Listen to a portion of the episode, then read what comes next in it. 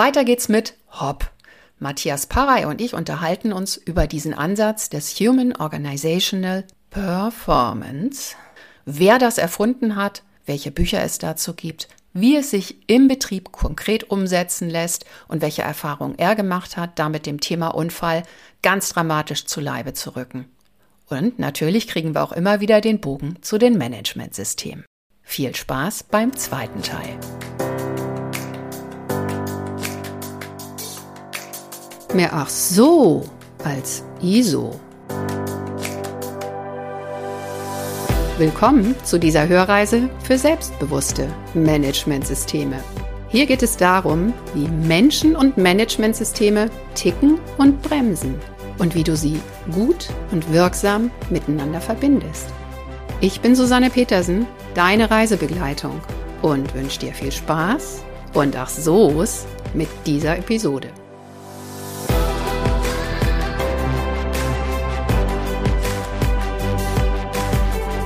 Okay, lass uns noch einen Blick auf Hop werfen. Also wir haben jetzt angesprochen, dass dieses äh, die, die Regelkurve so eine Sache ist, die man damit in Zusammenhang bringen kann, die aus diesem Gesamtkonzept kommt. Sag doch noch mal was über den Autor, falls jemand Interesse daran hat, hier noch mal nachzulesen. Und vor allen Dingen sag uns ruhig noch mal mehr dazu, warum das für dich so ein faszinierender Ansatz ist. Mhm.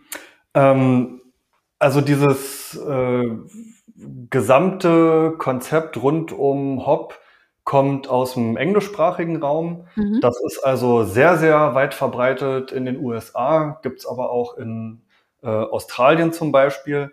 Und ähm, das ist mal irgendwann ähm, ja, entstanden ähm, bei der Firma GE. Die haben das so als Vorreiter bei sich umgesetzt und haben das dann über ihre Unternehmensgrenzen hinaus äh, verbreitet.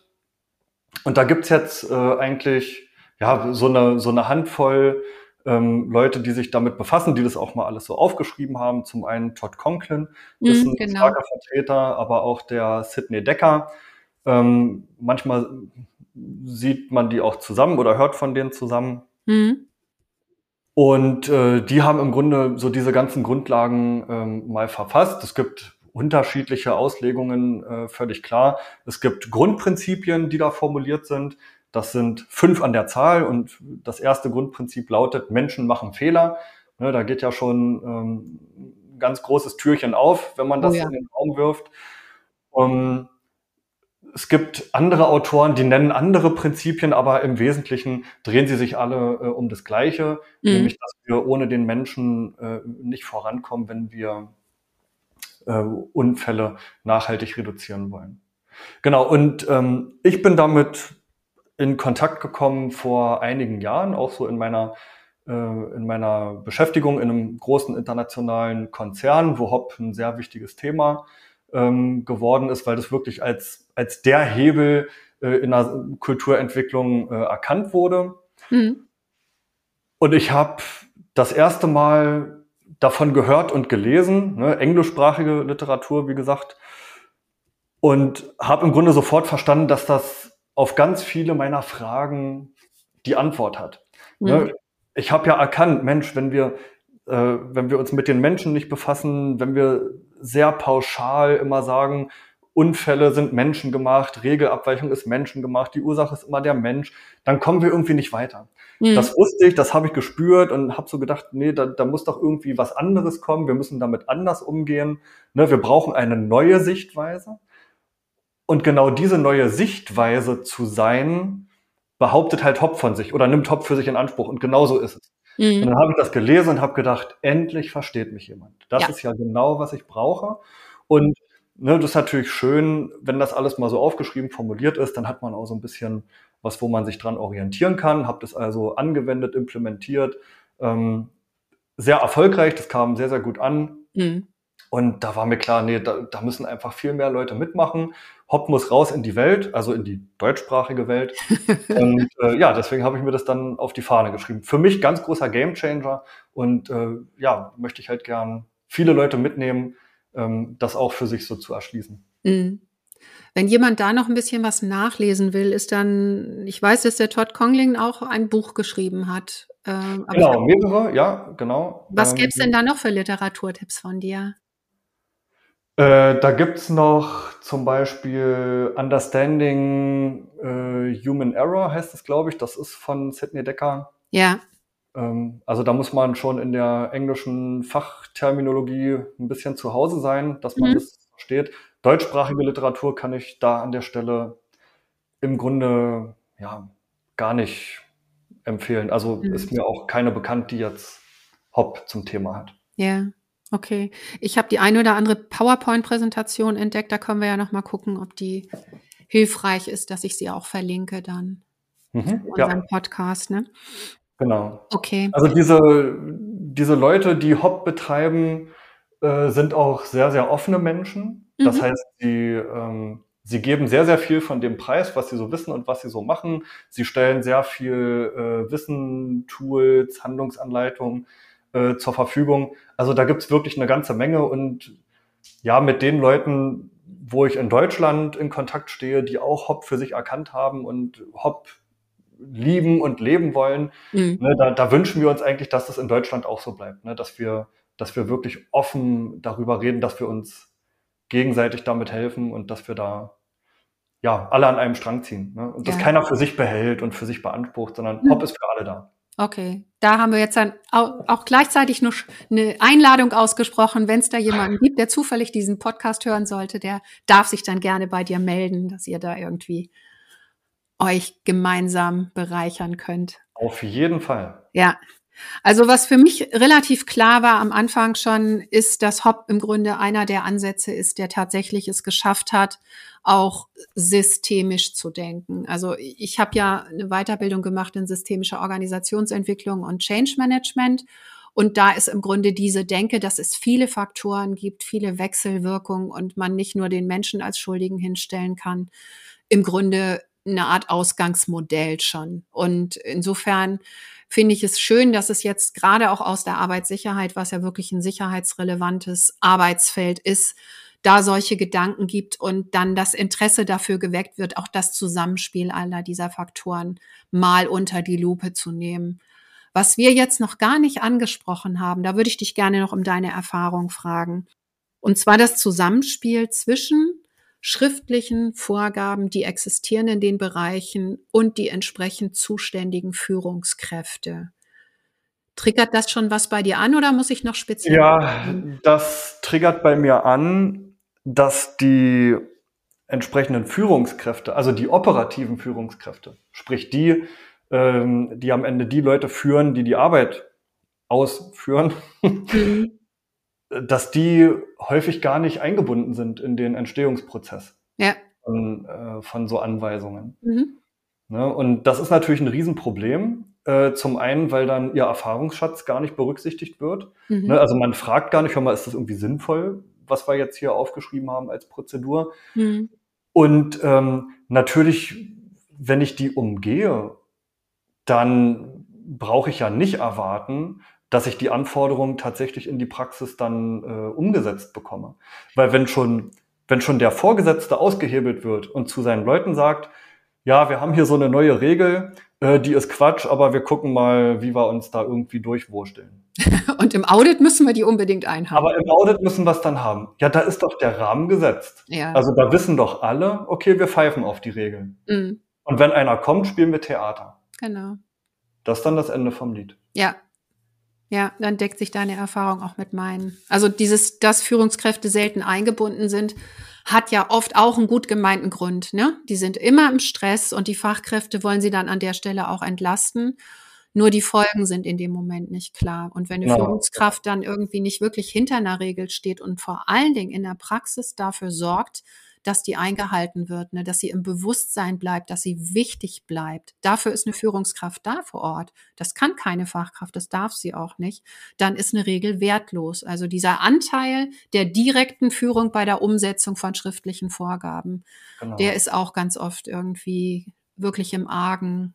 Was, also das beobachte ich in Managementsystemen auch häufig.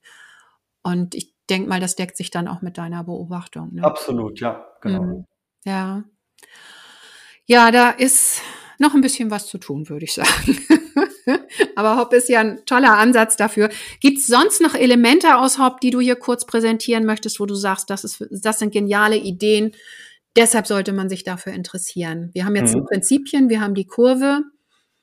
Ähm, genau, und einfach unterm Strich, ne, wo diese Prinzipien und die Kurve und äh, das dahinterstehende Mindset, so diese Denkweise, ähm, das kommt eigentlich auf so eine Art zusammen, dass wir, äh, dass wir eine ganz, ganz große Offenheit erleben, wenn wir Hop wirklich äh, implementiert haben. Mhm. Das heißt, ähm, wir haben jetzt über Unfälle gesprochen und über Mängel und über Fehler. Ne? Also irgendwie, ähm, da ist schon irgendwie das Kind in den Brunnen gefallen. Mhm. Und ja, da kann Hop ansetzen, ne, um das äh, sauber zu hinterfragen, sauber zu analysieren, richtige Schlüsse zu ziehen.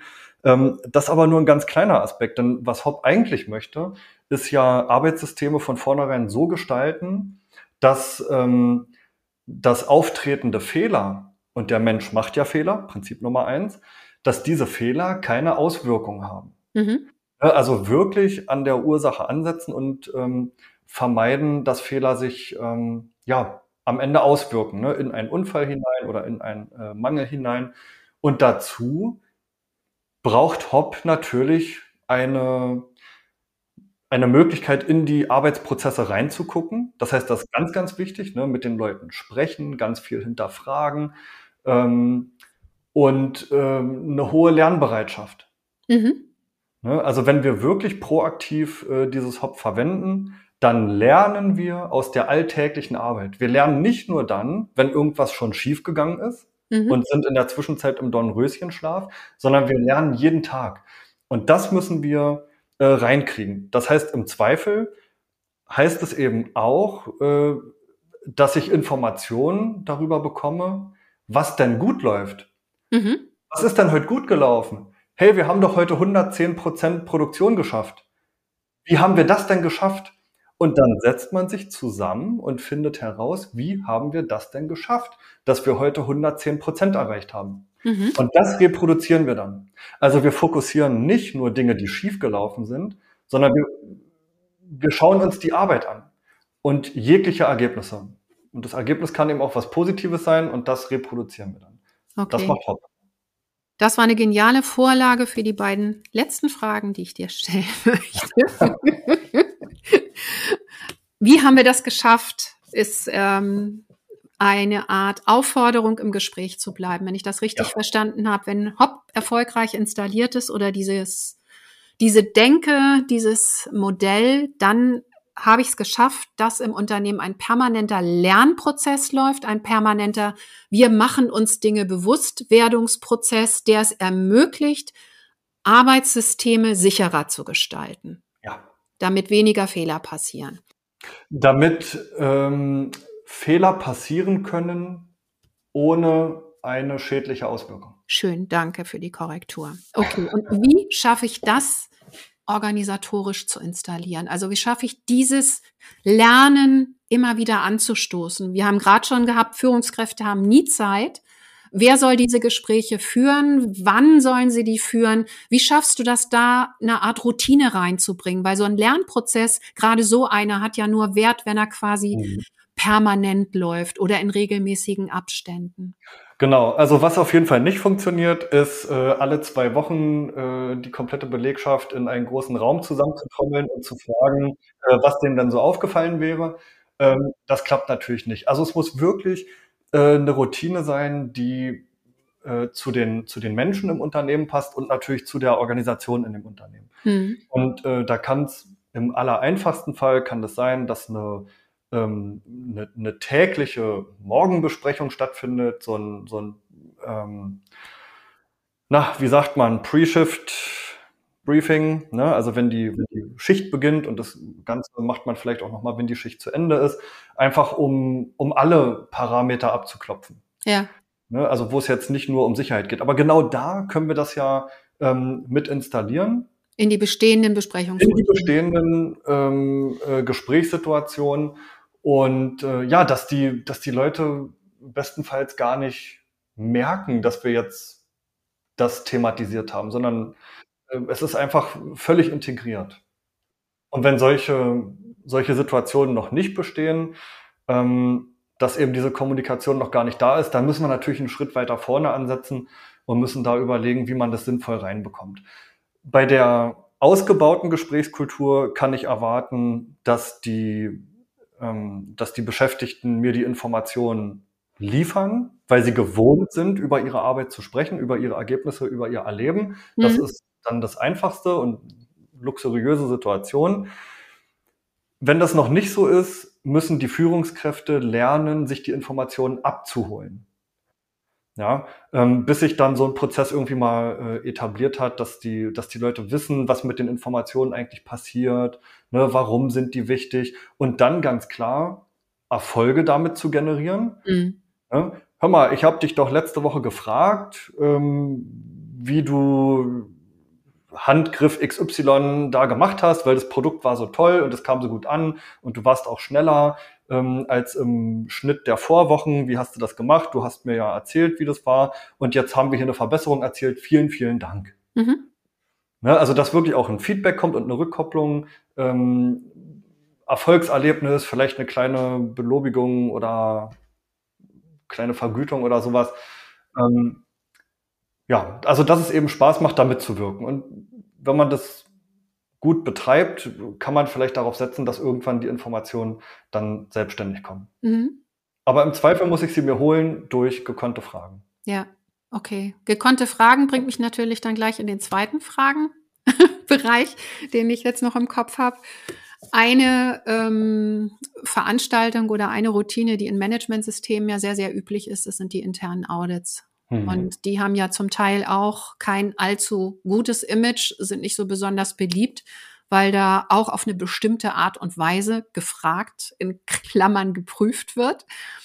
Und ähm, da könnte ich mir vorstellen, du hast jetzt mit Hop irgendwie im ganzen Betrieb aufgeräumt und die Führungskräfte sind wunderbar in der Lage, mit ihren Mitarbeitenden da irgendwie tolle Gespräche zu führen und auch am Arbeitssystem rumzubauen. Und dann kommt aber der interne Auditor oder der, die internen Auditoren aus einem anderen Bereich, die das wohl möglich noch gar nicht kennen und fangen da jetzt an, auf ihre Art und Weise Fragen zu stellen. Also das ist ja zum Teil auch ein anderer Stil, frei nach dem Motto, wir haben hier eine Vorgabe, die sollte eingehalten werden, sonst ist es eine Abweichung. Ne? Mhm. Dieser Punkt wird in der Management Review berichtet, da habt ihr als Bereich jetzt ganz schlechte Karten.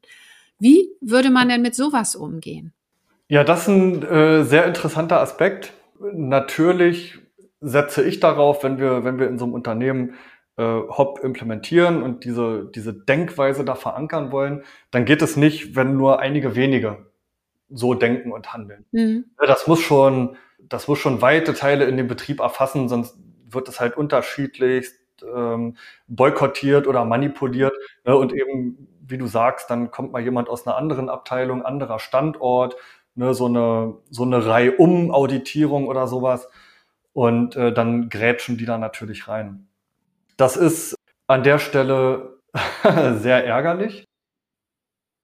Wie gehen wir damit um? Wenn das im Management Review negativ auffällt, müssen wir natürlich auch an die Leute ran, die das am Ende dann beurteilen wollen. Mhm. Und bestenfalls gibt es äh, zwei unterschiedliche Informationen. Und davon würde ich ausgehen. Es gibt dann einmal die Information äh, des Auditors, hier läuft es schlecht. Mhm. Aber wenn Hop wirklich implementiert ist und lebt, dann haben wir noch eine ganz andere Information und die steht nämlich irgendwo in der Produktivität, in den Qualitätskennzahlen oder in den Unfallkennzahlen und da steht nämlich drin, hier läuft es super. Und zwar anders als an den anderen Standorten. Hier läuft es gut. Mhm. Und dann muss es einfach damit weitergehen. Ja, dann, dann muss man das nebeneinander stellen und sagen, ja, ihr bescheinigt uns, dass es hier nicht läuft, aber guck mal unser Outcome an, unseren Output, ähm, der spricht ja eine andere Sprache. Ja. Und spätestens das wäre dann der Hebel auch zu sagen, okay, vielleicht sollten wir dann mal eine Auditorenschulung machen.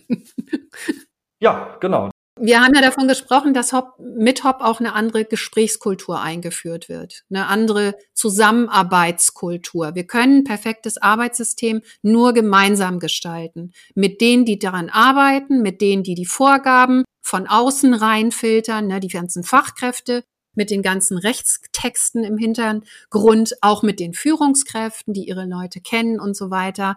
Und die Auditoren sind ja auch Menschen, die hier Einfluss haben, genau. auch die Fachkräfte. Und die müssen ja dann ähnlich ticken. Die müssen auch dieses Lernverständnis, glaube ich, vermittelt bekommen, um dann die Systeme auch entsprechend anpassen zu können oder die Audits oder oder. Und da sind wir wieder bei der Kultur, die im Grunde ja so ein Dach bildet an der Stelle. Ne? Es hilft gar nichts, wenn die ganzen Führungskräfte und Mitarbeiter dann ihre Gesprächskultur, ihre Zusammenarbeitskultur geändert haben und vielleicht ein ganz bestimmtes Bild von perfekten Arbeitssystemen haben.